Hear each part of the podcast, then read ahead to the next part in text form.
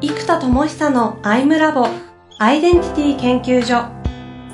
私は何者なのかそれは人類にとっての永遠のテーマ。15年の歳月をかけ開発された統合された究極の私と出会える技術アイミング。不確実性の時代を生きる次世代リーダーのためにアイデンティティの本質について語り尽くします。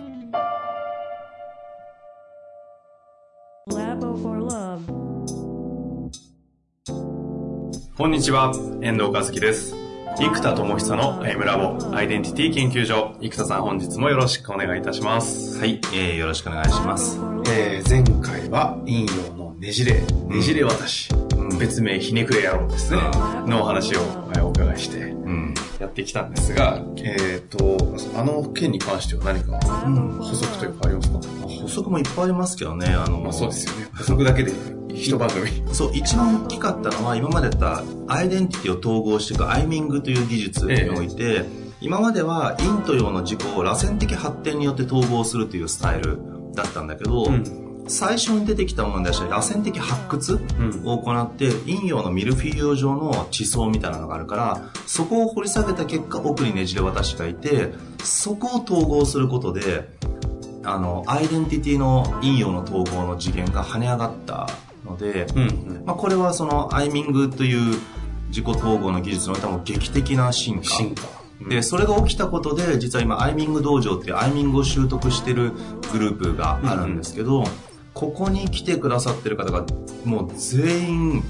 激しく開かれていって、しかも僕が直接やってないんですよ。みんな同士のアイミング、うん、でもそれがもうバンバン起きるようになってきて、うん、僕も実演するから僕は直接かなり開いた人ももちろんいるんですけど、うん、だけどもうみんな同士のアイミングでブンブン開かれていくってことがそこに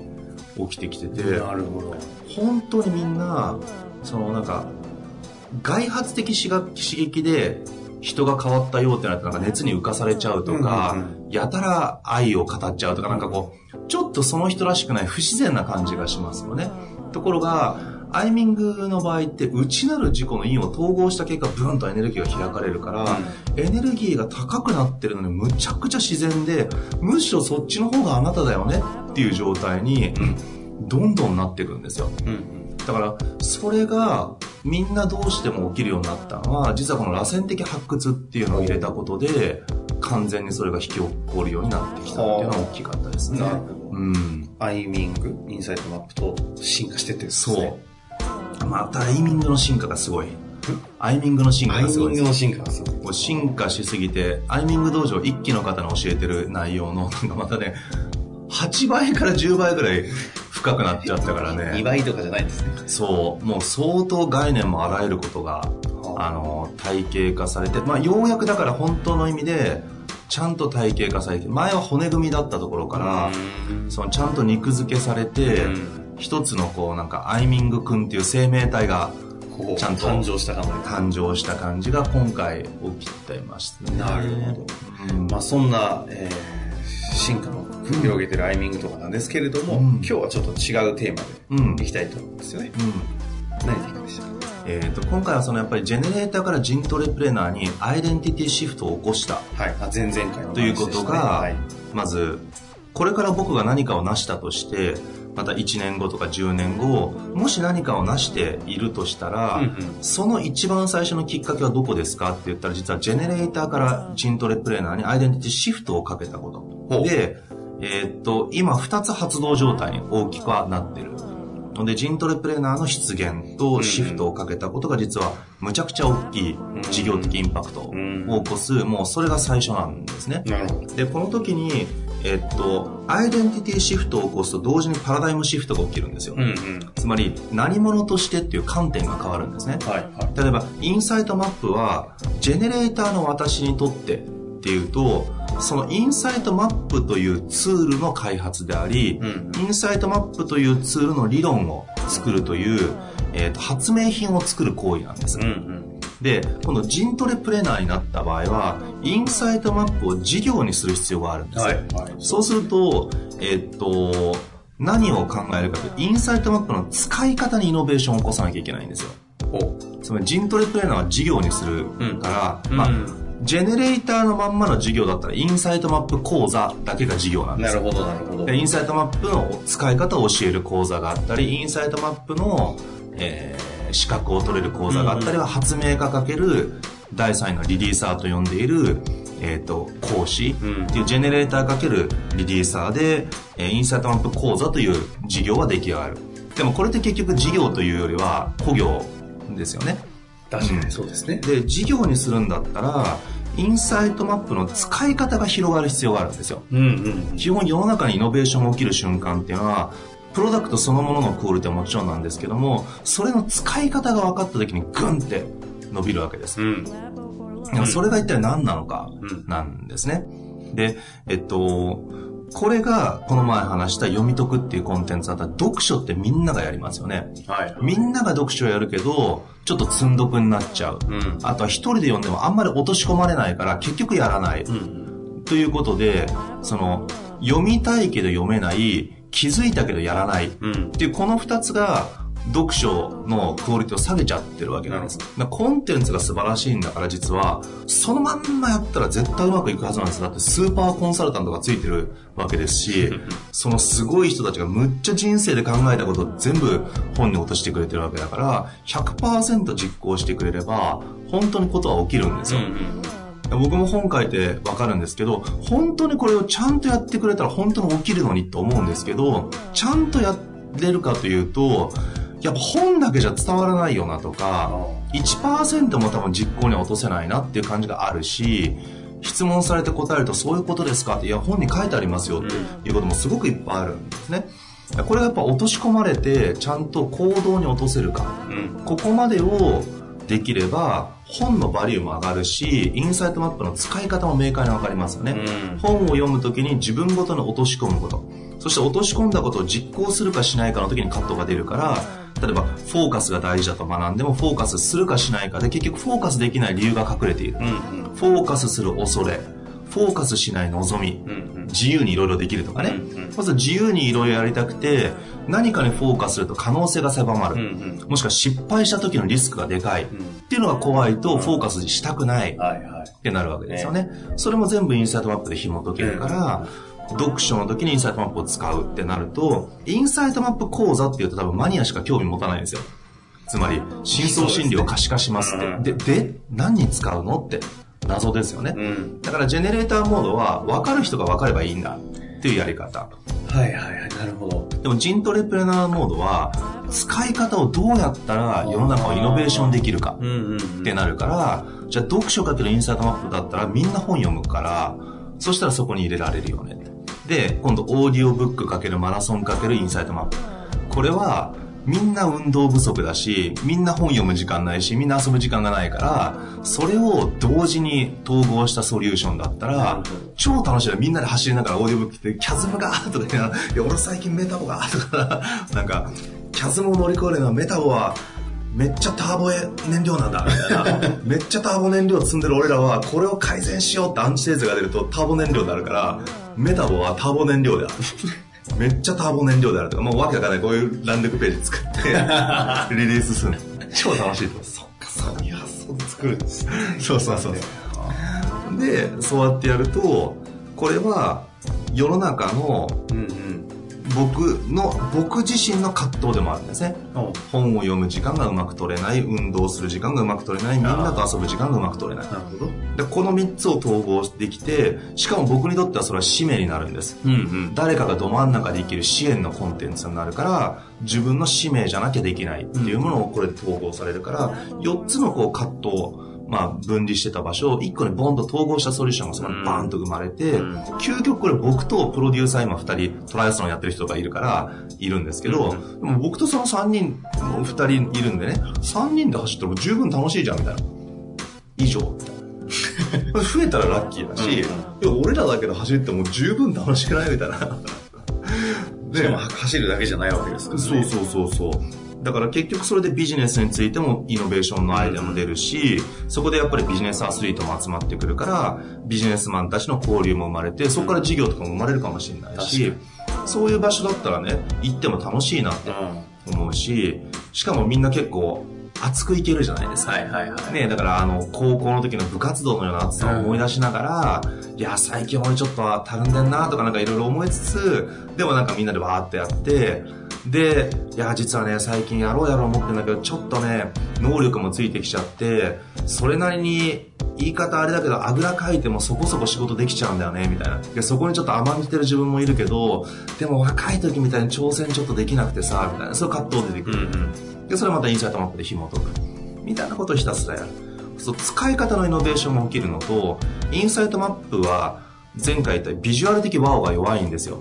うんうんつまり深層心理が可視化されるということによるビジュアル的 wow がある人っておそらくカウンセラーとかコーチとか研修業界経営者人事みたいな人材開発を行う意識がある人たちはワオ。確かに。だけど多くの人にとってはワオじゃないんですね、うんうん、だけど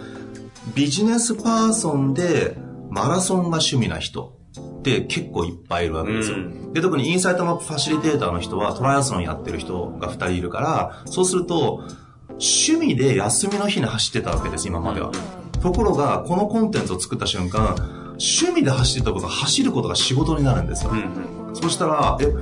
毎月それ走ってていいんですか？みたいなトライアスロンの訓練やりながら、みんなで。そう。で、しかもビジネスの本聞いて学ぶ時間になって、じゃあどんな気づきありましたかってファシリテーションしてれば、仕事になるんです。うん、だから仲間と楽しく走って勉強する合宿をやってれば仕事になるから、うん、ワオじゃないですか。間違いない。その人たちにとっては。そう。で、その人たちもど真ん中だし、来る人たちもど真ん中。で、そうするとビジュアル的ワオがそこに生まれますよね。うん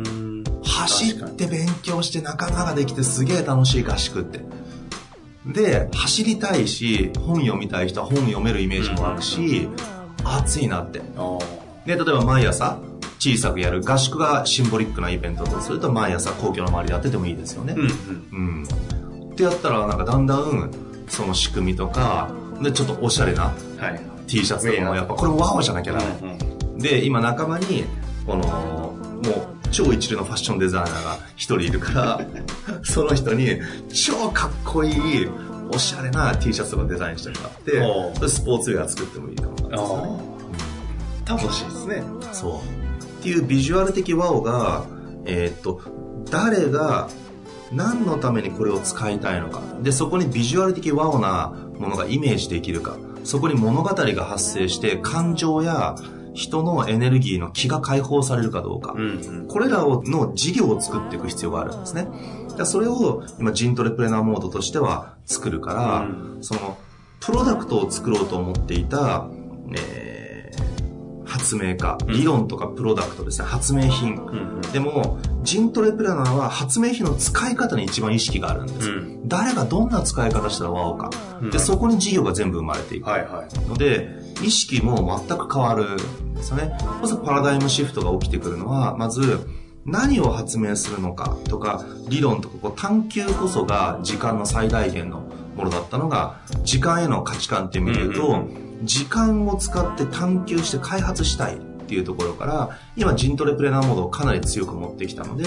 その時間の価値観は、開発はもう一通り終わってるので、今、開発したいというよりも事業を作りたい。でみんなとワーな合宿やってたいっていう方が圧倒的なエネルギーの今エネルギーみたいな。源泉なんですねでそこに向けてジェネレーターはもうあの成熟してきているから、うんうん、ほっといてもバーッと勝手に動くんですよ、はあ、でこの子はもう自動操縦にしておけば、うんうん、勝手に発明するし勝手に毎日もノートもね今これ何ページなんでもよくわかんないけど200ページぐらい、これ1ヶ月ですからね、このノート。しかもでっかいね。そう、A3 ね。A3 の A4 のね。A4 か。うん。だから、そういうふうにどんどんパラダイムがシフトしますよね。うん、で今までもチームビルディングは、発明家にとっては、一人じゃないと発明できない世界があるんですよ。これアーティストもそうだけど、ね、あの、ピカソと僕が共同で絵描いたら、僕が描いたところで価値を下げるじゃないですか。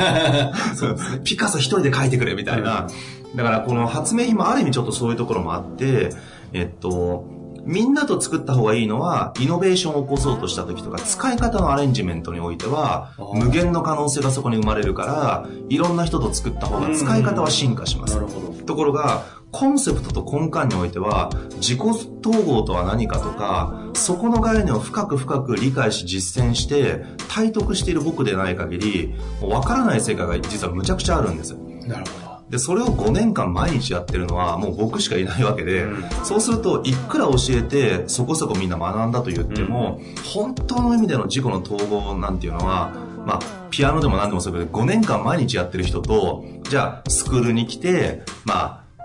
半年間毎週学びましたって人ではもうやっぱ別次元になってくるから、その体験経験値があってしかできない発明がある。から基本一人を好むんですジェネレーターは、うん、だけどジントレプレナーは事業って一人じゃ絶対できないからじゃあある意味ジェネレーターはどうやって自分の時間を使うかとか自分の集中力をいかに上げるかっていうかなり自分のパフォーマンス自分をどう生かすかに意識が高いパラダイムを持ってますよね。だからジントレプレーナーにおいては人のパフォーマンスをいかに引き出すかとか、人この人ってどこで一番ワオなのかとか、基本人がどうしたら生き生かされるかっていう方に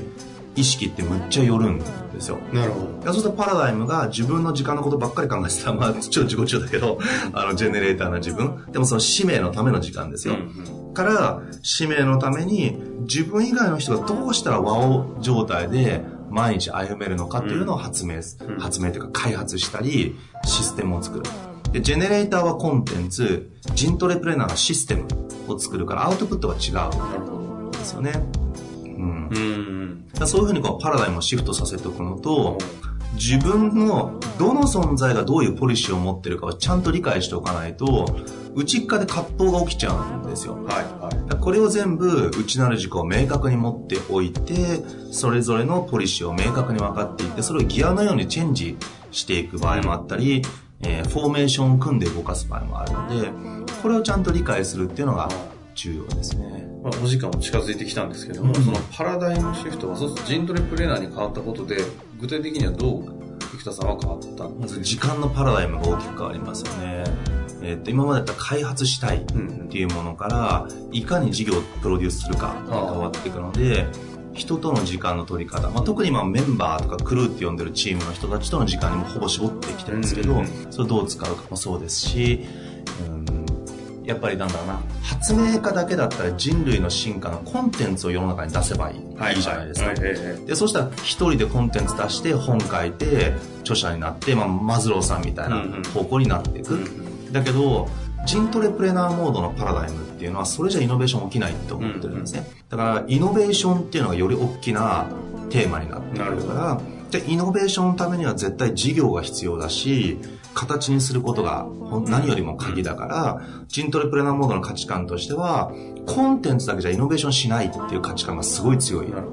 んですよ。で、イノベーションのためにはシステムが必要だと。うんうん、だ素晴らしいコンテンツが素晴らしいシステムとセットになった時に、それは事業として出現するから、今はそれを徹底して作るべきだっていう価値観に大きくシフトしてます、はあ、うん。そのシフトっていうのは、イノベーターからジントレプレーナーになったこと。えっと、それとも、ジェネレーターの方から、ジェネレーターから、ジントレプレーナーに。ジントレプレーナー。そう。だからジェネレーターからそうです。ロールの1から2に移ったイノベーターの進化系がジントレプレーナーなので、うん、イノベーターとジントレプレーナーはもともと同じ、うん、だけど、イノベーターの上級職がジントレプレーナー。はいはい、うんそこからその、そこが動いたことではなくて、ジェネレーターからジントレプレーナーに移ったことがアイデンティティシフトっていうふうに言ってる。えー、っと、2箇所ですね。2箇所。まず、ジェネレーターから第2ロールと呼んでいたイノベーターにシフトしました。はい、で、ね、今度このイノベーターがジントレプレーナーに進化したことでシフトが起きてますよね。はいはい、でそうすると、ここの第1から第2への単純なシフトが大きい、アイデンティティシフトが大きい、そして、イノベーターって今僕自分のことを思ってなくて、イノベーターってどっちかというと、システムの発想開発までなんですよ。うんうん、でも、ジントレプレーナーはその具現化までのコミットが全部入ってるんです。なんで、イノベーターってコンサルタントはできるんですよ。はいはい、でも、ジントレプレーナーにおいてコンサルタントにとどまることができないんです。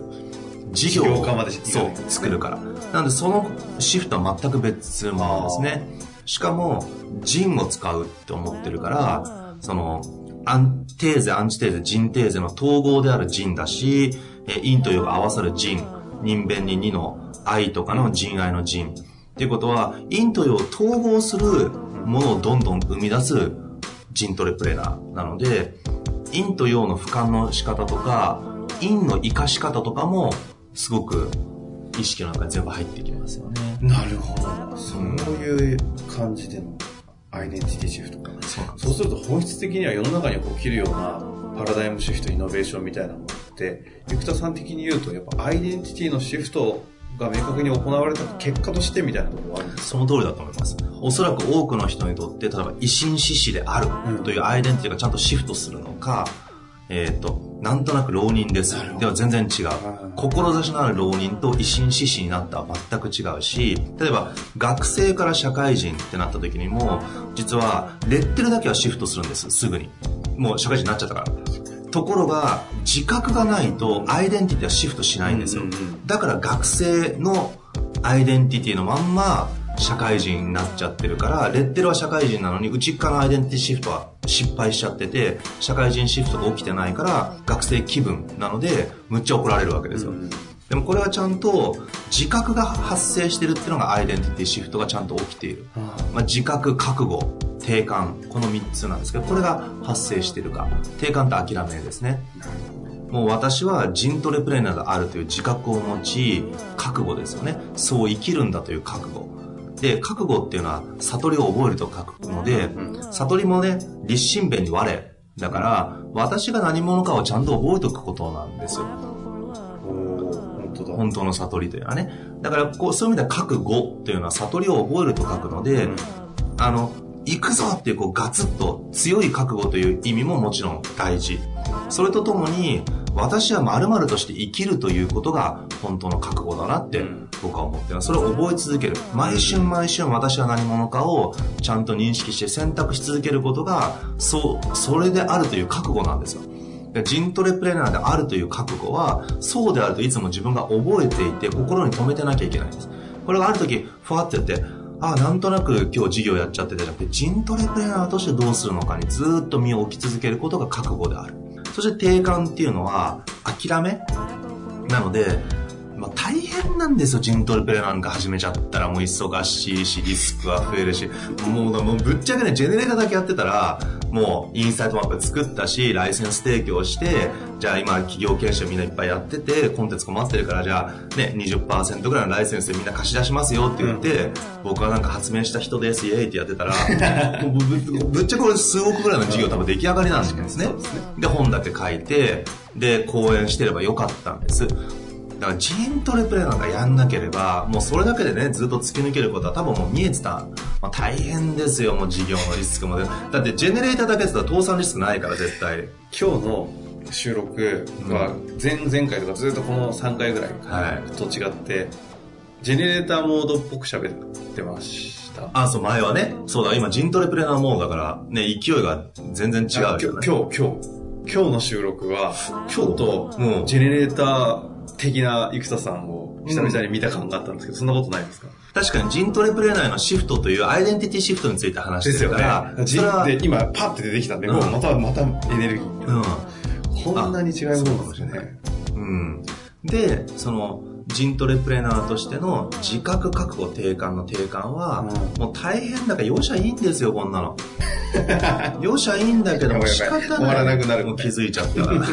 らそうなったらもう、ああ、もうジントレプレーナーとして生きるしかないんだなって、ああ、もう仕方ないな、気づいちゃったし、歩み始めたから、もう止まらないんだな、俺、みたいな、諦めなんですよ。覚悟、定感そう、定感。定感覚悟だけだと、ぐーっとずっとやっとけなきゃいけない。つまり、覚悟っていうのは無意識で、逃げるが存在するから、覚悟しとかなきゃいけないんですよ。ところが、逃げることを諦めるってなると、逃げる逃げないっていうところでエネルギーがバーッとかかってたけど、もう諦めちゃう。仕方ない、この道歩むしかないんだな、みたいな。ああ、もう自分はな、もうジントルペナやめりゃいいのにやっちゃうんだなって。っていうのが定感なんですね。なるほど。で、これがまさに吉田松陰の句にある、これ吉田松陰の引用してるのにちゃんと覚えてないから僕にいけてないんだけど、ちょ皆さん調べてください。これ素晴らしい。えっ、と、なんだっけな、えっ、と、書くすれば書くなると分かりつつ、やむにやまれる、やまれる、大和魂みたいな話があって、これ前も言って、前も覚えてないって言ってたんだけど、ほとんど合ってるじゃないですか。ほとんど合ってますよね。多分ほとんど合ってる。だからね、まあこうすればこうなる。だから、ああいうことやってね、みんなに隠れずにこう教育してたら、それは捕まって投獄されるよねって分かってるわけです。うん、でも、もう大和魂的に言うのは分かってんだけどやっちゃうんだよねって。もう仕方ない。俺ってこういう人間だからっていう、それが命レベルだからやばいですよね、これ。だってもうこうしたら絶対投獄されて処刑されるなんてもう考えればわかるわけ、当時ね。それでもやっちゃうんだよ、俺っていうのが吉田松陰のこの考え。かすれば、かくなるものと知りながら、やむにやまれる大和魂。その通り。っていうね、これが定感なんです。だから僕の中ではジントレプレナとして歩むということは、まあ、大変ですよね。やめへんようにね。でもね、もう楽しいワクワク。だって、ジェネレーターだけだったら自己探求リゾート作れないから、滝行会議とかできない。でも、滝行収録やりましょうか。何も聞こえないから。リスナーの方ごめんなさい、今日は滝行収録ですみたいな。ザー